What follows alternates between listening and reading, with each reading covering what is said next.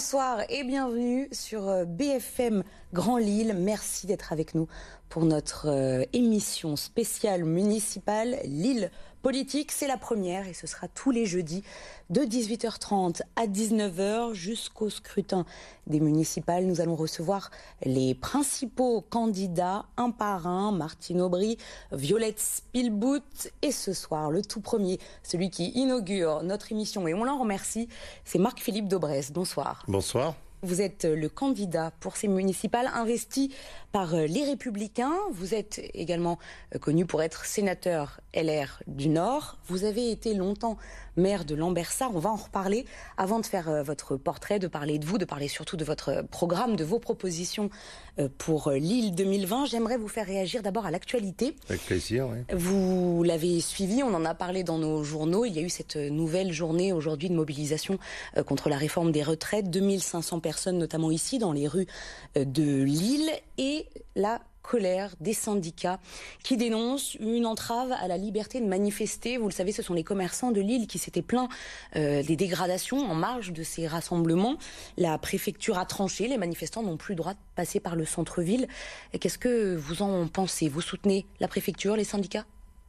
Bon, je comprends. Euh, les manifestants, cette réforme des retraites est très mal ficelée, tout le monde l'a compris. Ce ne sera pas un système universel de retraite, il y aura des tas de régimes spéciaux. Bon, donc je comprends la frustration et, et les négociations véritablement ne sont pas entamées. Donc je suis solidaire des syndicats réformistes dans cette affaire. Mais euh, les commerçants de Lille n'en peuvent plus.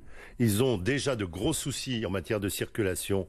Ils ont des gros soucis à cause de la thrombose de Lille. En plus, il y a quasiment tous les, tous les samedis des manifestations. Et donc, c'est logique que la préfecture assume son rôle d'ordre public et propose non pas d'interdire de manifester, ce qui serait scandaleux, mais de passer par des itinéraires appropriés. Dans l'actualité également, il y a ce qui a fait complètement polémique cette semaine, vous savez, ce congé accordé aux parents dont l'un des enfants meurt, ce congé que la majorité, le gouvernement, a refusé d'allonger, a refusé de faire passer de 5 à 12 jours. Votre sentiment, c'est une faute du gouvernement? C'est une bévue. Euh, vous savez, j'ai été ministre deux fois, je connais bien le fonctionnement du Parlement, j'ai été vice-président de l'Assemblée. Euh, il y a de temps en temps de l'emballement comme ça, et on, a le nez sur le guidon, on ne s'aperçoit pas de la réalité. C'est notre collègue Guy Bricou, le, député euh, ex-maire de Caudry, qui avait pro. C'est évident que quelqu'un qui perd son enfant, faut voir ce que c'est. C'est ce qu'il y a de plus épouvantable dans la vie, que son enfant disparaissent avant, avant nous-mêmes. Et donc, ils proposent qu'on étende le nombre de jours de congé. Évidemment qu'il fallait dire oui. D'ailleurs, le président de la République, je crois, a très vite compris qu'il fallait dire oui. Bon, maintenant, ils ont fait une bévue, il fallait la rattraper rapidement. Euh, je pense maintenant que les choses sont rentrées dans l'ordre. Mais ça montre bien qu'il y a beaucoup d'amateurisme euh, dans ce gouvernement et dans la liaison entre le gouvernement et le Parlement. Ça veut dire que euh, celle avec qui vous venez de faire une union, Valérie Petit, c'est une amateur? Pas du tout. Valérie n'est pas du tout une amateur. Je suis très content qu'elle soit venue avec nous. Elle a démissionné de la République en marche, mais elle reste solidaire de l'action du gouvernement. Je peux la comprendre. Il y a un certain nombre de sujets. Je connais très bien Édouard Philippe sur lesquels des choses ont été bien faites. Valérie est une grande spécialiste des sujets de transition écologique. Et je vais vous dire, euh, j'en ai besoin. J'ai besoin de quelqu'un qui porte un regard nouveau et qui ramène des solutions innovantes pour faire un choc écologique à Lille. Ça a été euh, clairement cette, euh, cette union, le premier gros rebondissement de cette mmh. campagne pour les municipales à Lille. On rappelle, vous avez annoncé donc vendredi dernier votre union avec Thierry Pochet, votre ennemi d'hier. ça n'a jamais été mon ennemi, c'est un ami de toujours. Un ami de toujours peut pas devenir un ennemi subitement. Il a voulu tenter sa chance, il s'est rendu compte que c'était pas possible, et euh, nous, nous, nous ne sommes pas la droite la plus bête du monde. Nous redevenons une droite et un centre intelligent, et c'est pour ça qu'on a fait ce trio assez inédit, puisque nous nous présenterons à trois sur les affiches. Je serai en tête parce qu'on en a décidé ainsi tous les trois, mais nous nous présenterons à trois sur les affiches. On veut refonder la droite et le centre sur l'île et ultérieurement sur la métropole lilloise. C'est ce qu'on appelle une liste d'union, ce que vous appelez une liste d'union de la droite humaniste et du centre. Absolument. Avec des valeurs partagées, avec la volonté d'être la seule alternance crédible à Madame Aubry. Vous aviez besoin d'être trois pour la battre, Martine Aubry? Bah écoutez, c'est un sacré morceau, si j'ose dire, hein, en, tout, en tout respect. J'ai de l'estime et du respect pour Madame Aubry, mais euh, elle est là depuis un certain temps. Elle a une stature nationale, euh, elle a fait un certain nombre de choses. Je pense qu'elle arrive à bout de souffle et qu'il faut renouveler tout ça. Euh, moi, j'amène mon expérience. Valérie Petit amène son, son innovation. Elle a été enseignante à l'EDEC. Elle connaît très bien les milieux économiques également. Et Thierry amène sa connaissance euh, irremplaçable des dossiers de l'opposition où il a mené pendant des années une opposition constructive avec beaucoup de ténacité. Donc c'est un, un trio très complémentaire. Mais vous reconnaissez quand même que tout seul, ça aurait été compliqué de la battre. Ben, tout seul, j'aurais fait un score, mais c'était, j'aurais eu du mal à vous dire aujourd'hui sur le plateau, nous sommes la seule alternance crédible. Aujourd'hui, je peux vous le dire, parce que on va s'appeler d'ailleurs tous pour les Lillois. C'est comme les trois mousquetaires, un pour tous, tous pour les Lillois. Marc-Philippe Daubresse, parlons de vous. Vous avez 66 ans, vous êtes donc, je l'ai dit, sénateur Les Républicains du Nord depuis septembre 2017. Vous avez été ministre plusieurs fois du logement sous Jacques Chirac, de la jeunesse ensuite sous euh, Nicolas Sarkozy. Et des solidarités, oui. Et des solidarités. Le siège que vous avez occupé le plus longtemps, on le sait, ici on vous connaît, c'est celui de maire de Lambersart. Mmh quasiment 30 ans. Vous avez toujours revendiqué votre attachement, votre fidélité à votre ville. Et ce que vous disiez en 2013, on a retrouvé vos propos, vous le disiez chez nos confrères de la Voix du Nord, je n'irai jamais à Lille. Marc-Philippe Daubresse, qu'est-ce que vous faites là? Eh ben, Il y a des circonstances exceptionnelles, comme dirait Martine Aubry. Euh, si vous voulez, qu'est-ce qui s'est passé? Il y a eu un Big Bang en 2017, tout le monde l'a vu. Une grenade à fragmentation dans le monde politique, avec d'un côté le cumul des mandats qui a posé des tas de problèmes, parce que beaucoup de gens n'ont pas pu euh, finir leur mandat de manière euh, douce et apaisée, et d'autre part, la vague Macron qui, donc, que personne ne pouvait prévoir, même pas lui. Et donc, nous sommes à Lille dans un état où la droite et le centre se seraient retrouvés euh, en grave difficulté, risquaient même de disparaître définitivement si on n'amenait pas euh, toutes nos forces. Et euh, je suis revenu aux sources. J'avais fait la promesse à mon papa qui a été conseiller municipal de Lille. J'ai fait ma première campagne politique tout jeune à Lille, au municipal, puis au cantonal. Et donc j'avais toujours dit à mon papa, qui malheureusement n'est plus de ce monde, que je reviendrai aux sources. Je tiens ma promesse vis à -vis de mon père. C'est ce que vous répondez à ceux qui affirment que vous êtes parachuté à Lille Écoutez, euh, je suis né à Lille. J'ai fait mes études à Lille. Je suis allé à l'école primaire à Lille. Mon père était président des parents d'élèves de Lille. Euh, j'ai, euh, je suis resté, alors que j'avais mes, plusieurs écoles d'ingénieurs en France, je suis resté pour faire Centrale Lille. J'ai ensuite été 25 ans, 25 ans député du Vieux-Lille. Moi, quand j'ai place du concert, tout le monde me connaît parce que je vais boire un pot tous les dimanches pendant que les autres ne viennent que tous les six ans pour les élections. Alors, un petit peu de... faut se calmer. Ceux qui disent parachuter, ils savent pas ce que c'est qu'un parachute. Votre programme maintenant, dans le détail, si vous le voulez bien, Marc-Philippe Daubresse, avec l'écologie qui est au cœur de votre programme, mais j'ai envie de dire au cœur des programmes de quasiment tous les candidats. C'est hmm. la question centrale de ces euh, municipales. On vous accuse d'être un caméléon et de devenir vert uniquement quand vous arrivez à Lille. Bah, écoutez, elle est bonne celle-là aussi. Bon, euh, euh, traverser la Deule et allez voir la différence entre mon ancienne ville de Lambersart et Lille. Et dites-moi, à votre avis, laquelle des deux fait le plus de choses pour l'écologie Mais à Lambersart, vous aviez promu l'urbanisation euh, des terres euh, agricoles au Muchot. Ça, on vous le reproche aujourd'hui Oui, on me le reproche, mais j'ai décidé d'arrêter cette opération en toute connaissance de cause. Mais entre-temps, madame, en 2008, j'ai lancé, vous savez, j'ai été député chargé pour l'Assemblée nationale d'évaluer le Grenelle de l'environnement. C'est Jean-Louis Borloo qui a fait le Grenelle de l'environnement. Et donc, en 2008, j'ai lancé un plan écologique dans mon ancienne commune qui a permis de faire baisser les gaz à effet de serre de 25%. Notre objectif était de 20%. Que toutes les communes qui en ont fait autant discutent. Moi, je fais pas des paroles verbales, comme disait ma grand-mère, je pose des actes. Et depuis 2008, j'en fais de l'écologie. Et vous pouvez aller voir les arbres, et vous pouvez aller voir les questions de puits de carbone, et vous pouvez aller voir les réseaux de chaleur urbain dans mon ancienne ville. Alors un exemple ou deux euh, des mesures euh, écologiques que vous voudriez mettre en place si demain vous êtes élu maire à Lille si demain je suis élu maire à Lille, c'est Valérie Petit qui aura en charge ce secteur parce qu'elle a des idées extrêmement intéressantes. Parce qu'il faut mettre en mouvement. Donnez-nous des exemples. Il faut mettre en mouvement toute une société. Je vous donne un, exemple par exemple. Le commerce local de proximité. Il faut changer de modèle pour le commerce local.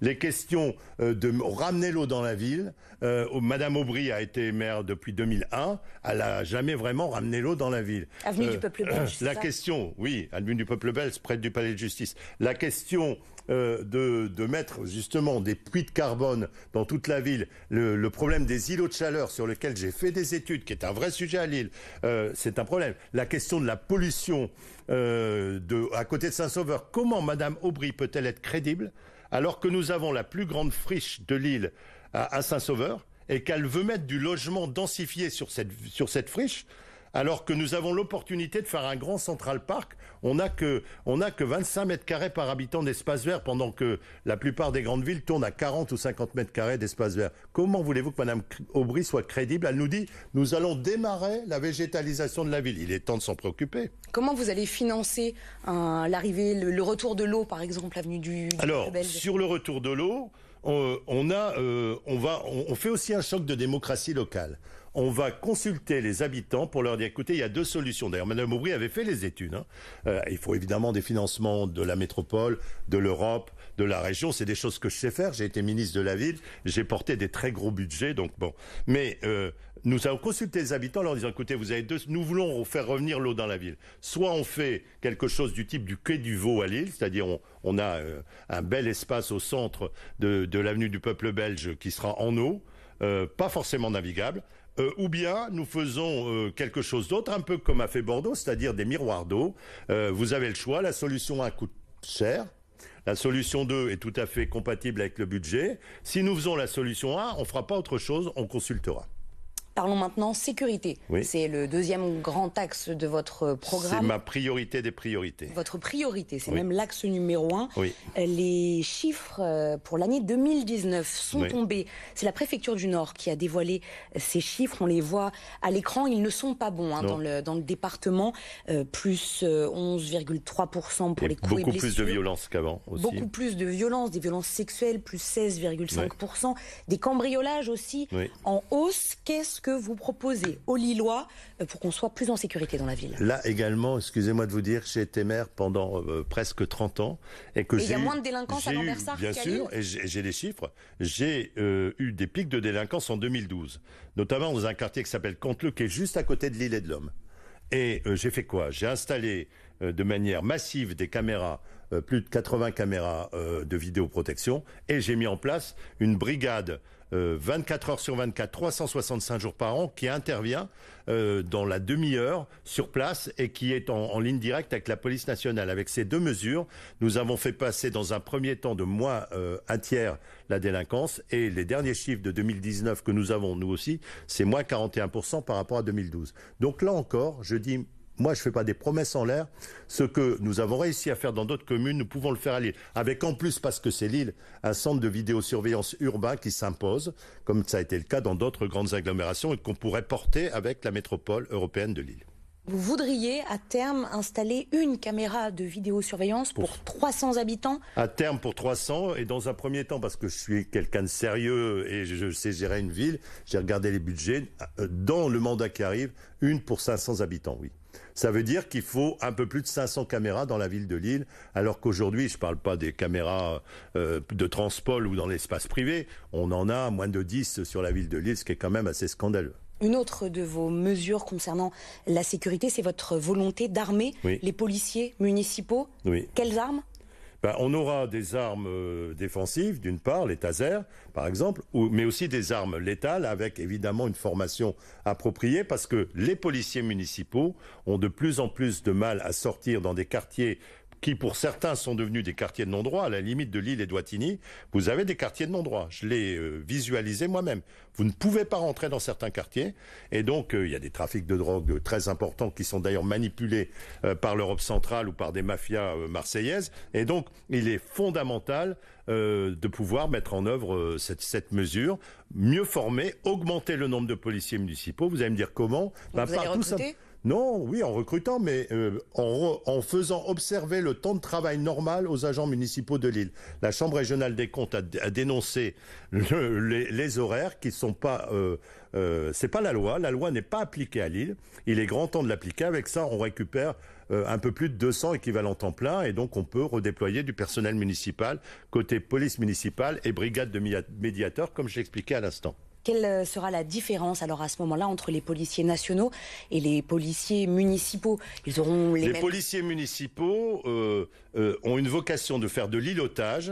Vous savez, dans le temps, il y avait ce qu'on appelait des hirondelles qui roulaient en vélo dans les villes. Bon, euh, mais euh, il faut faire de l'îlotage, de la sécurisation de proximité, de la tranquillisation. Ils font beaucoup trop de choses pour mettre des PV aux voitures mal garées alors que le stationnement c'est une plaie totale à Lille ou pour enquiquiner des commerçants sur leur terrasse aujourd'hui. On ferait mieux de s'occuper de tranquilliser les habitants de Lille parce que dans certains quartiers c'est très dangereux où on ne dort pas beaucoup et donc il faut tranquilliser. C'est le rôle de cette police de proximité et laisser la police nationale sur ce qu'elle doit faire, lutter contre la violence, lutter contre la drogue et les gros trafics. Vous n'allez pas gagner d'électeurs chez les policiers municipaux avec ce discours? Peut-être, mais je vais sans doute en gagner chez tous les citoyens de la majorité silencieuse qui en aura le bol de ne pas pouvoir vivre dans une ville tranquille.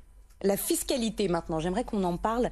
Euh, il y a une étude aussi qui est sortie euh, très récemment et qui parlait de l'île comme d'une ville endettée, ce qui est vrai. Euh, la dette par habitant est très forte. À Lille, j'ai les chiffres, 1615 euros euh, la dette ramenée par habitant. On est carrément en troisième position euh, au niveau national, derrière Paris et derrière Marseille. Si vous êtes élu maire, comment est-ce que vous allez vous attaquer à cette dette? Alors, je suis objectif. Dans le mandat actuel, Madame Aubry et son premier adjoint, Monsieur de Saint-Ignon, qui était quelqu'un de remarquable, ont réussi à faire baisser cette dette. Donc il y a eu des efforts de fait et il faut évidemment les euh, poursuivre. On est beaucoup trop endetté parce qu'on a fait des investissements tous azimuts. On n'a peut-être pas non plus assez utilisé les partenariats avec l'État, avec la région et avec la métropole européenne de Lille. Et donc nous allons faire baisser cette dette. mon souci, c'est aussi les impôts. Parce que tout le monde nous dit, oh, bon, c'est pas grave, la taxe d'habitation, euh, si M. Macron tient ses promesses, en 2022, plus personne ne paie de taxe d'habitation. Mais il y a quand même de la taxe foncière. Et on va compenser la baisse, la perte de la taxe d'habitation dans les communes par de la taxe foncière. Il y a donc des propriétaires. Et il y a beaucoup de petits propriétaires qui ont des petites maisons à Lille. Et je veux faire baisser la taxe foncière d'environ 5% sur le mandat à Lille. Donc nous baisserons la fiscalité. En plus de, nous maîtriserons euh, et nous baisserons la dette.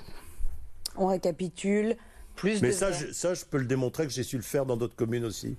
On récapitule plus de verre dans la ville de Lille. Si plus d'eau. Vous êtes élu maire, plus d'eau. Également plus de sécurité. Tous les Lillois seront en sécurité. Une dette et des impôts locaux euh, moindres. Plus que maîtrisé pour la dette et baissé pour les impôts fonciers, oui. Citez-moi deux autres mesures de votre programme que vous voulez ce soir La mobilité. Le sujet majeur en dehors de tout ça, c'est circulation, stationnement, transport. Et là, ça se joue à la, métropole européenne de Lille. Et bizarrement, personne n'en parle. On dit entre entre ici, on va régler ça, tout ça. Non, euh, les gros budgets de transport, de stationnement pour les vélos sont à la métropole européenne de Lille. Donc je veux, et j'ai présenté, je suis le seul à avoir présenté à ce jour un programme métropolitain, évidemment que je ne veux pas porter tout seul, qu'on doit porter à plusieurs maires si nous sommes élus, euh, mais qui est essentiel pour, par exemple, faire le plan vélo que demande l'association Droit au vélo qui demande de multiplier par quatre environ l'effort de la communauté pour qu'on ait des autoroutes cyclables nord-sud et est-ouest sans coupure. Il n'y en a pas aujourd'hui. Tout ce qu'a fait Strasbourg en matière de stationnement, en matière de mobilité douce et en matière de, de navettes, on a deux euh, Saint-Sauveur d'un côté et la citadelle de l'autre côté, on pourrait mettre des petites navettes fréquentes qui aillent vers les centres-villes. Et évidemment que les parkings dans ce cas-là doivent être gratuits pour que les habitants puissent s'y retrouver. On ne peut pas piétoniser une ville si on n'a pas une offre suffisante de transport. Et donc mon autre priorité, mais elle se joue à la mêle, c'est les transports. Et les parkings, vous venez d'en parler, vous proposez euh, de construire des parkings. Silos en ça, veut dire en, en silo, ça veut dire en, hauteur, parce que en souterrain c'est très cher, oui. C'est moins cher de les faire en hauteur. Bien sûr. Et vous en voulez combien et où? On les met où ces parkings? Une dizaine de. Alors là, il y a eu une erreur dans la presse écrite. Ils ont mis à 200 mètres du centre, non, à 500 mètres dans un rayon de 105 mètres du centre, une dizaine de parkings silos. Et je sais où les mettre. J'ai été en charge du plan d'urbanisme. Je sais où il y a des terrains possibles pour les mettre dans un rayon de 500 mètres de l'hypercentre, c'est-à-dire Grand Place et Vieux-Lille. Où exactement? Je vous le dirai le moment venu. Mais j'ai travaillé ce sujet. On peut me faire beaucoup de reproches, mais si vous interrogez, tout le monde vous dira que Daubresse connaît bien ces dossiers, notamment les dossiers de la communauté urbaine de Lille. C'est l'occasion ce soir, annoncez-nous où seront ces parkings? Je le dirai le moment venu, mais et ce sera progressif, bien sûr, on ne fait pas tout.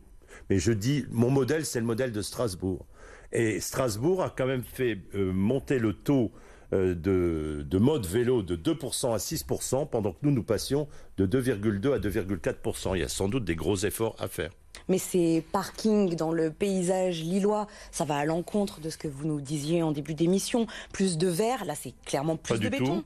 Pas du tout, parce que vous pouvez, par exemple, vous pouvez récupérer des places de stationnement et végétaliser avec des dalles gazon. Hein. J'ai fait ça dans la ville d'à côté aussi, par exemple. Vous pouvez euh, mettre en place des îlots de fraîcheur dans des parkings silos. Ce sont des petits parkings silos, hein. ce ne sont pas des, immenses parkings euh, que vous pouvez végétaliser. Vous pouvez végétaliser les façades. Vous pouvez peindre les toitures en blanc, parce que ça, c'est bon aussi pour... Euh, il faut engager un processus Total et global pour la transition écologique. Et vous verrez que le programme que Valérie Petit va présenter la semaine prochaine, c'est sans doute la meilleure offre écologique qui est même meilleure que celle des Verts. Donc il y aura beaucoup moins de, voitures à terme dans le, centre-ville. Oui, mais pour qu'il y ait moins de voitures dans le centre-ville, il faut que l'offre de stationnement soit suffisante. Elle ne l'est pas aujourd'hui, alors que dans des grandes métropoles comme Strasbourg, elle l'est. Je vais vous demander maintenant de vous plier, si vous le voulez bien, à un rituel. Ce sera euh, tous les jeudis dans l'île politique. Chaque candidat le fera.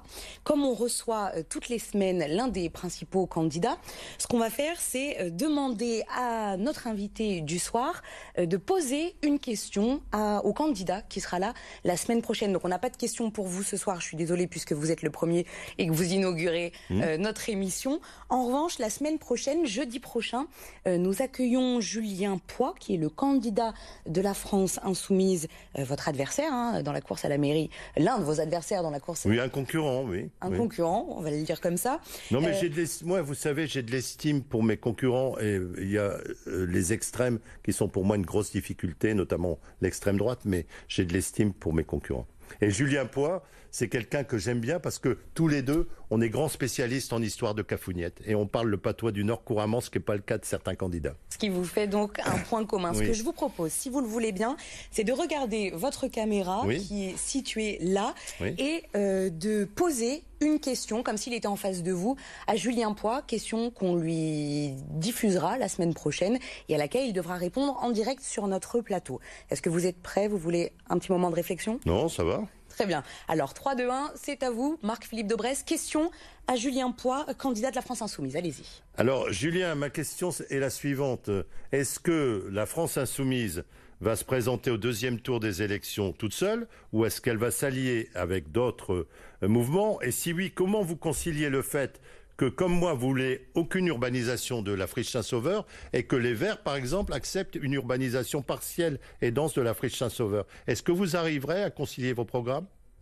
Merci pour cette question que nous avons enregistrée et que nous poserons dès la semaine prochaine à Julien Poix, le candidat de la France Insoumise.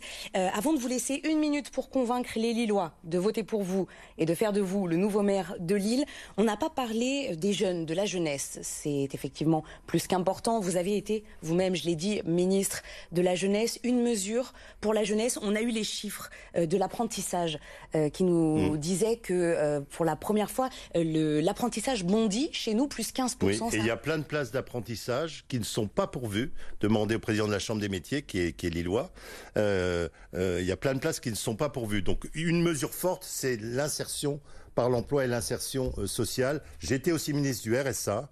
Et on peut passer d'un stade où on n'a pas du tout de boulot à un stade où on, progresse vers l'insertion, notamment en, en, obligeant un certain nombre d'entreprises à signer des chartes pour que 5% ou 10% des heures travaillées se fassent en insertion. Ça, c'est une mesure forte. Et l'autre que j'ai faite quand j'étais ministre et que M. Fillon a mis à la poubelle peu de temps après, je le regrette, c'est les laboratoires d'expérimentation jeunesse, parce qu'on se rend compte que si on fait une mesure emploi et une mesure logement en même temps, ou une mesure emploi, une mesure mobilité en même temps, par exemple le permis de conduire, on, est, on a beaucoup plus de chances de trouver un boulot. Donc je mettrai en place à Lille les laboratoires d'expérimentation jeunesse. Marc-Philippe Daubresse, vous avez 30 secondes en regardant la caméra pour convaincre les Lillois de voter pour vous. Je vous coupe dès qu'on n'a plus le temps. Allez-y. Bah, c'est relativement simple. Si, Est-ce que les Lillois sont satisfaits de Madame Aubry ou pas? Est-ce qu'ils veulent continuer avec elle? S'ils ne le veulent pas, la seule alternance crédible, c'est nous. Et je représente, euh, avec mon expérience à la fois ministérielle et d'ancien maire, et avec mes deux amis Thierry Pochet, qui connaît par cœur les problèmes lillois,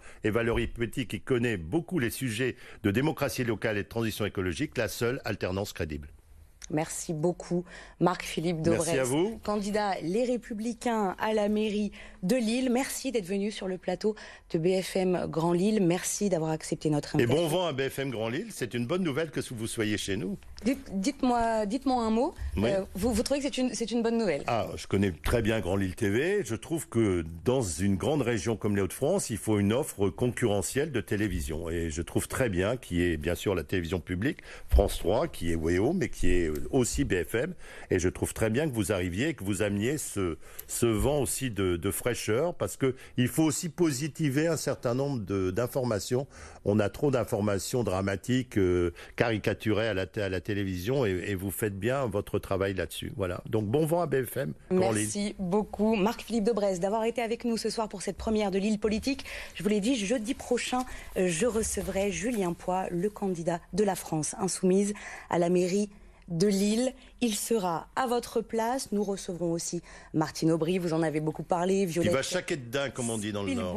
Je vous remercie et je vous dis euh, à tout de suite sur BFM Grand Lille. Merci d'avoir suivi notre première émission.